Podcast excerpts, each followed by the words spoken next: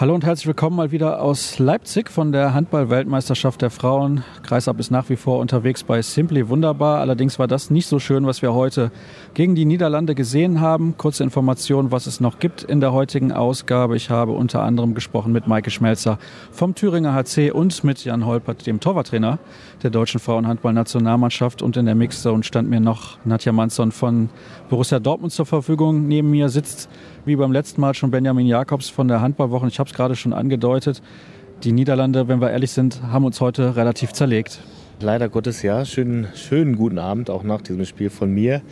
Ja, da haben wir, glaube ich, heute in vielen Parametern nicht das abgerufen, was der Bundestrainer, glaube ich, eingefordert hat. Also die Niederlande waren in allen Belangen, glaube ich, überlegen. Geschwindigkeit, Kreisläuferspiel, Zug zum Tor, auch diese Wachheit im Kopf, also allein wie viele Abpraller zu den Niederländern gekommen sind. Die Fehlerquote war heute unterirdisch. Ich glaube, ich bin bei 22,9 bei technischen Fehlern nachher gelandet. Ja, das war heute leider nichts von der deutschen Mannschaft. Etwas einzufordern ist ja die eine Sache. Aber man kann ja auch Dinge einfordern, die die Mannschaft gar nicht hergibt. Ist das Team heute an die Grenzen gestoßen? Uh, schwierige Frage. Also ihnen wurden heute auf jeden Fall ihre Grenzen aufgezeigt. Ob es wirklich, ob es wirklich in dem, also Holland ist eine Top-Mannschaft, da machen wir uns mal nichts vor. Das haben sie endlich auch gezeigt, im Gegensatz zu den ersten Spielen in der Vorrunde. Aber ich glaube, dass die deutsche Mannschaft sich wesentlich besser präsentieren kann. Und es gab ja auch ein, zwei Sachen, die in Anführungszeichen positiv waren. Also man hat sich in der zweiten Halbzeit mehr konzentriert, die Fehlerquote etwas minimiert, aber ist auch mit einer anderen Einstellung ins Spiel in der zweiten Halbzeit gegangen. Dazu gab es mit einer Alicia Stolle so einen kleinen Lichtblick, wie ich finde. Ein neu formierter Rückraum, also wo dann mit Xenia Smith, Emily Bölk, Alicia Stolle drei Spielerinnen zusammengespielt haben, die so noch nicht präsent waren bei dem Turnier. Und da denke ich auch, dass da vielleicht bei aller Trauer oder bei allem Ärger über das Ergebnis heute vielleicht doch auch der ein oder andere Lichtblick dabei ist, wo der Bundestrainer vielleicht auch mal überlegen kann, ob das eine Lösung ist, vielleicht im Achtelfinale oder vielleicht auch mal beim Viertelfinale, wenn wir es erreichen. Ja, da sagst du es, wenn wir es erreichen, denn das wird ein hartes Stück Arbeit. Wir wissen aktuell natürlich noch nicht, gegen wen die deutsche Mannschaft spielt. Denn wir kennen nicht das Ergebnis der Partie Dänemark gegen Russland und wir kennen auch nicht das Ergebnis der Partie die jetzt noch gleich in Leipzig angepfiffen wird, nämlich Südkorea gegen Serbien. Also Deutschland kann theoretisch sogar noch Vierter werden. Eben habe ich in der Mixed Zone, das hört ihr natürlich dann gleich auch in der Sendung, Nadja Manzan danach gefragt, ob es nicht gut ist, jetzt vielleicht sogar in eine Außenseiterrolle zu rutschen. Weil ich kann mir vorstellen, dass das der deutschen Mannschaft vielleicht gar nicht so ungelegen kommt. Ja, also vielleicht nimmt das ein bisschen Druck weg. Ich finde, mit dem Achtelfinale in Magdeburg hat man eine sehr gute Halle, um diese Außenseiterrolle auch auszuspielen. Die Halle ist enger als hier in Leipzig. Sie hat eine, wie ich finde, fantastische Atmosphäre. Nichts gegen die Atmosphäre in Leipzig, aber Magdeburg, finde ich, hat schon so ein bisschen mehr Hexenkessel-Charakter, wo dann vielleicht auch mal eine gegnerische Mannschaft vielleicht auch eingeschüchtert werden kann. Deswegen die Außenseiterrolle, es ist immer einfacher, glaube ich, die zu spielen und vielleicht ist dann ein bisschen weniger Druck, wie vielleicht auch in der, in der zweiten Halbzeit, wie der Bundestrainer ja vorhin gesagt hat, hat er gesagt, in der Halbzeit gesagt, das Spiel werden wir nicht mehr gewinnen. Wir fokussieren uns jetzt auf unsere Aufgaben und betreiben Reparatur für das Achtelfinale. Von daher, warum, warum kann man nicht das auch positiv vielleicht nutzen? Hoffen wir, dass das im Achtelfinale der Fall sein wird. Ich möchte noch mal auf die Gruppenphase insgesamt schauen. Welches Fazit kann man ziehen? Das war ja holprig. Ja, also der bitterste Moment in dieser, in dieser Gruppenphase waren vielleicht die vier Sekunden dann vom Spiel gegen Serbien, wo man vielleicht heute ganz anders über dieses Spiel reden würde. Dann hätte man gegen Serbien gewonnen, wäre man trotz des Spiels heute als Erster durchs Ziel gegangen.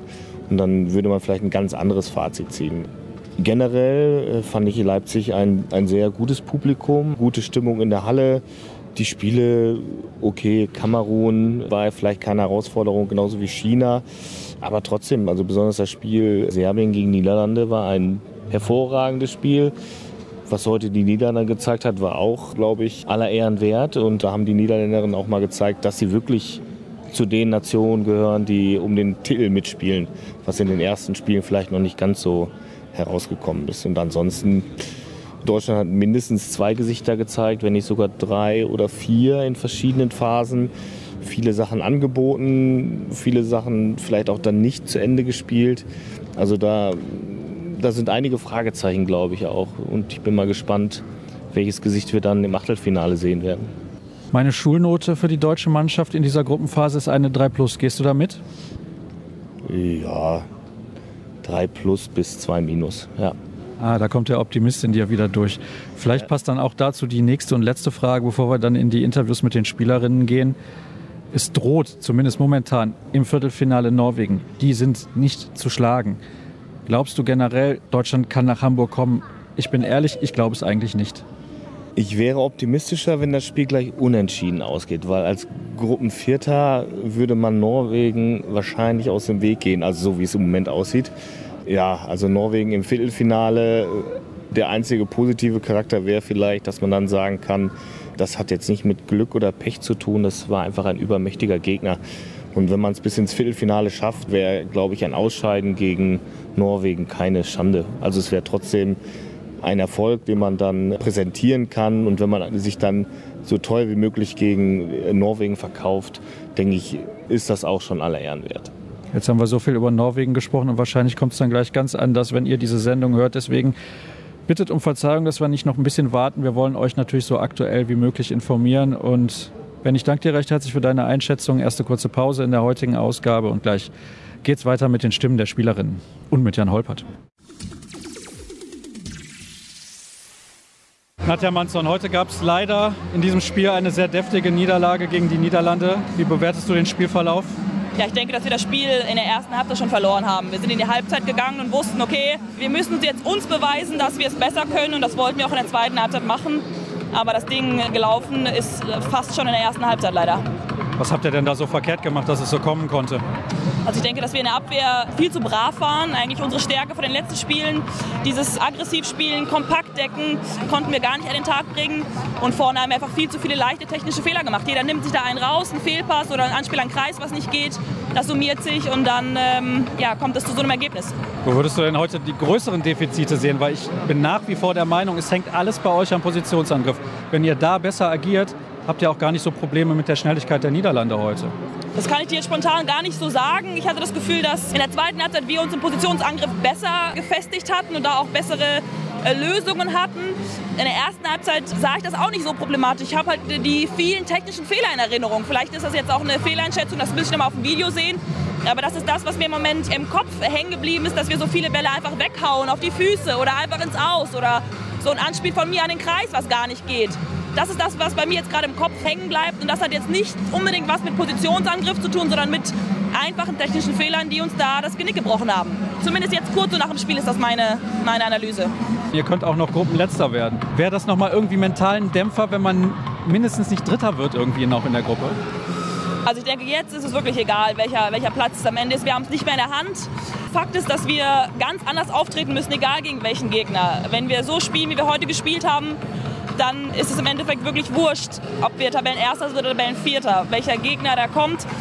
Da wird diese Leistung heute nicht reichen und das wissen wir und dementsprechend wollen wir natürlich eine ganz andere Leistung bringen am Sonntag und auch zeigen, was wir können. Und da ist der Gegner jetzt erstmal leider zweitrangig. Da geht es auch um uns und um, um dieses wieder zurück Dasein und an alter Stärke irgendwie anknüpfen und ja, beweisen, dass wir es können. Glaubst du, dass das vielleicht sogar ein Vorteil sein kann, dass man eventuell jetzt in eine leichte Außenseiterrolle rutscht? Da habe ich mir noch nicht keine Gedanken drum gemacht. Ich bin ja auch nicht so, so ein Typ, der viel davon hält, wer ist Favorit, wer ist nicht Favorit. Wir sind ja bei einer WM, man geht da in jedes Spiel rein, um zu gewinnen und mit voller Motivation und da wird niemand irgendwen unterschätzen und genauso wird niemand uns unterschätzen, selbst wenn wir jetzt so einen Dämpfer bekommen haben. Von daher glaube ich, dass diese Außenseiterrolle oder Favoritenrolle bei einer WM ehrlich gesagt sehr wenig Relevanz hat. Trotzdem viel Erfolg, egal wie es kommt. Vielen Dankeschön. Dank. Maike Schmelzer vom Thüringer HC ist bei mir. Herzlich willkommen. Erstmal an dich die Frage, du bist ja jetzt eine Spielerin, die nicht im finalen Kader mit dabei ist. Ist das mehr Frust, Enttäuschung? Wie hast du das aufgenommen, als der Bundestrainer dir das dann mitgeteilt hat? Hallo erstmal, danke fürs Gespräch. Natürlich ist es erstmal eine persönliche Enttäuschung. Klar, wir haben 20 Monate darauf hingearbeitet und es ist einfach ein großes Ziel. Allerdings muss ich sagen, ich freue mich dennoch unter den 22, 20 Spielern zu sein. Ich bin trotzdem, so fühle ich mich, zumindest Teil des Teams und versuche natürlich von draußen so gut wie möglich das Team zu unterstützen und da voll dabei zu sein und alles zu geben. Man sieht euch ja immer auch sehr emotional am Spielfeldrand. Wie schwierig ist das, wenn man gar nicht so eingreifen kann? Weil ich kann mir vorstellen, man möchte am liebsten auch teilweise mal aufs Spielfeld springen. Ja, wenn man gewöhnt ist, dass man eigentlich auf der Platte steht und eben nicht daneben sitzt, dann möchte man natürlich auch oft einfach dabei sein und helfen. Aber ich glaube, wir versuchen gerade mit unserer Emotionalität von der Tribüne aus da ein bisschen Stimmung reinzubringen, die Mannschaft zu unterstützen, wo es geht, auch einfach so psychisch dabei zu sein und zu unterstützen und einfach alles zu geben. Und natürlich fällt es schwer, schwer, aber ich glaube, wir haben uns mit dieser Rolle im Moment ganz gut abgefunden und wie gesagt, versuchen einfach so gut es geht, die Mannschaft zu unterstützen. Es gab da jetzt gestern noch eine sehr schöne Aktion mit dem Trikot von Kim Knights in Navicius. Wie ist das zustande gekommen? Ich glaube, das war eigentlich schon eh so geplant. Also seitdem klar ist, dass Kimi uns nicht mehr unterstützen kann, zumindest auf der Platte, dass wir da was machen müssen und dass wir auch was machen wollen. Sie gehört zu unserer Mannschaft. Sie ist einfach ein ganz wichtiger Teil auch für diese Mannschaft. Und da ist es klar, dass man da einen kleinen Gruß schickt und ihr auch zeigt, dass sie immer dabei ist für uns. Wenn ich es richtig im Kopf habe, bist du noch keine 25 Jahre alt. Du bist vor einiger Zeit ja aus Mainz zum Thüringer HC gekommen. Du hast den Sprung gewagt von der zweiten Liga in die Champions League. Hast du damit gerechnet, dass es dann so steil bergauf gehen könnte? Denn zweite Liga, das ist ja noch ein anderer Schnack. Also nee, damit gerechnet habe ich nicht. Ich glaube, das kann man auch nicht. Das war ein Riesenschritt damals. Wir waren mit Mainz fast abgestiegen aus der zweiten Liga. Irgendwann kam der Anruf von Herbert Müller, wo ich schon ganz aufgeregt war und gesagt habe, oh Gott, was ist das ja? Was kommt da auf mich zu? Aber ich wusste direkt, ich will das machen. Ich möchte diese Chance wahrnehmen und nutzen. Und natürlich, wenn man auch bei den Juniorinnen in der Nationalmannschaft gespielt hat, da liebäugelt man vielleicht mal damit. Vielleicht kann man es ja mal schaffen. Und dass ich aber jetzt hier bei dieser Heim-WM dabei sein darf, damit konnte ich nicht rechnen. Und das ist einfach ein riesengroßer Traum, der da für mich in Erfüllung gegangen ist. Korrigiere mich, wenn es falsch ist, aber es sind jetzt zweieinhalb Jahre erste Liga für dich und dann bei einer Weltmeisterschaft mit dabei zu sein, das ist schon ordentlich. Ja, ich hatte das Glück, 2015 schon bei der WM dabei zu sein. Dann letztes Jahr war die EM, das war meine erste und jetzt ist sozusagen schon die zweite WM. Aber die letzten Jahre liefen für mich schon so ein bisschen wie im Traum ab, auch im Verein mit den zwei deutschen Meisterschaften, die ich mit dem Team erringen konnte und natürlich auch mit der Champions League, der ich jetzt die vierte Saison teilhaben darf. Und ja, das ging schon alles ziemlich schnell für mich, muss ich sagen. Und so viel Zeit zum Realisieren dafür bleibt eigentlich gar nicht. Aber wie gesagt, ich bin unheimlich froh und auch ein bisschen stolz, dass ich den Adler auf der Brust tragen darf. Du hast einen Charakterkopf als Vereinstrainer und du hast aber auch einen Charakterkopf hier bei der Nationalmannschaft. Wie unterscheiden sich diese beiden Trainer eigentlich oder unterscheiden die sich überhaupt? Ja, ich denke, jeder Mensch unterscheidet sich irgendwie. Wir haben im Verein einen sehr emotionalen äh, Kopf als Trainer, der auch ein bisschen Handball verrückt ist, klar, wie eigentlich fast jeder Trainer. Ja, vielleicht so ein bisschen von der Struktur her, wie das Training geführt wird, wie auch das Coaching gemacht wird. Darin unterscheiden sie sich auf jeden Fall, aber trotzdem sind es beides Typen und von beiden kann man sehr, sehr viel lernen. Wie kannst du dann eigentlich von außen ein bisschen beruhigend auf die Mannschaft einwirken? Denn so eine Heim-WM, die bringt ja automatisch auch ein bisschen Druck mit. Hast du da spezielle Spielerinnen, mit denen du da mal sprichst, weil du die ein bisschen besser kennst auch? Ja klar, also ich würde sagen, wir sind ja auch so eine Art Gespann am Kreis. Man versucht natürlich, sich zu unterstützen. Man versucht ein bisschen auch über die Gegner zu reden. Dadurch, dass ich eben auch Champions League spiele, kenne ich den einen oder anderen Gegner, der da auf der Platte steht. Und dann versucht man natürlich so ein paar Tipps auch zu geben und sich auszutauschen. Klar, jeder sagt dem anderen auch mal, wenn irgendwas was schiefgelaufen ist oder sowas. Und wir unterstützen uns da sehr, sehr gut im Gespann und tauschen uns auch sehr gut aus, finde ich. Danke für das Stichwort Kreisläuferin. Dragana Svivic kennst du aus der Champions League auch. Wie ist das gegen so eine Spielerin zu verteidigen? Weil eigentlich ist das fast unmöglich. Ja, fast unmöglich trifft es echt ganz gut. Das ist eine unheimlich gute Kreisläuferin. Für mich eigentlich somit die beste, die es im Moment auf der Welt gibt. Vielleicht mit einer Heidi Löke, Yvette Broch, da gibt es noch einige andere gute Kaliber. Aber gerade der Körperbau, der macht es schon sehr, sehr schwierig, so jemanden zu verteidigen ich finde, wir haben sie teilweise sehr gut gelöst auch. Nur es ist einfach nicht immer möglich, diese Kreisspielerin zu verteidigen. Und ja, aber das macht eben diese Herausforderung auch Champions League Nationalmannschaft. Da spielt man gegen die Besten der Welt. Und was gibt es denn Schöneres, als in diesen Spielen auch so viel dazu zu lernen? Das heißt, man wird dann auch nicht müde zu spielen, denn es wird ja immer über die Belastung gesprochen. Einige von euch, die studieren noch, die gehen eventuell noch teilweise arbeiten, 50 Prozent. Kerstin Wohlbold ist nebenbei, nebenbei in Anführungsstrichen Lehrerin. Das ist schon ein ordentliches Pensum.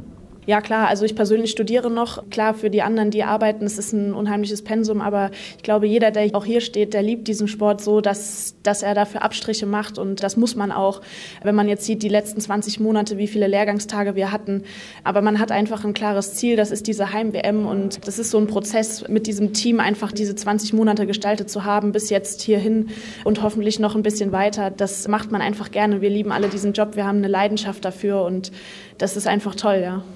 Das hast du gerade gesagt, hoffentlich noch ein bisschen weiter. Wie zuversichtlich bist du denn, dass ihr auch in den nächsten Jahren diesen Ehrgeiz, was die Frauenhandball-Nationalmannschaft angeht, an den Tag legen dürft?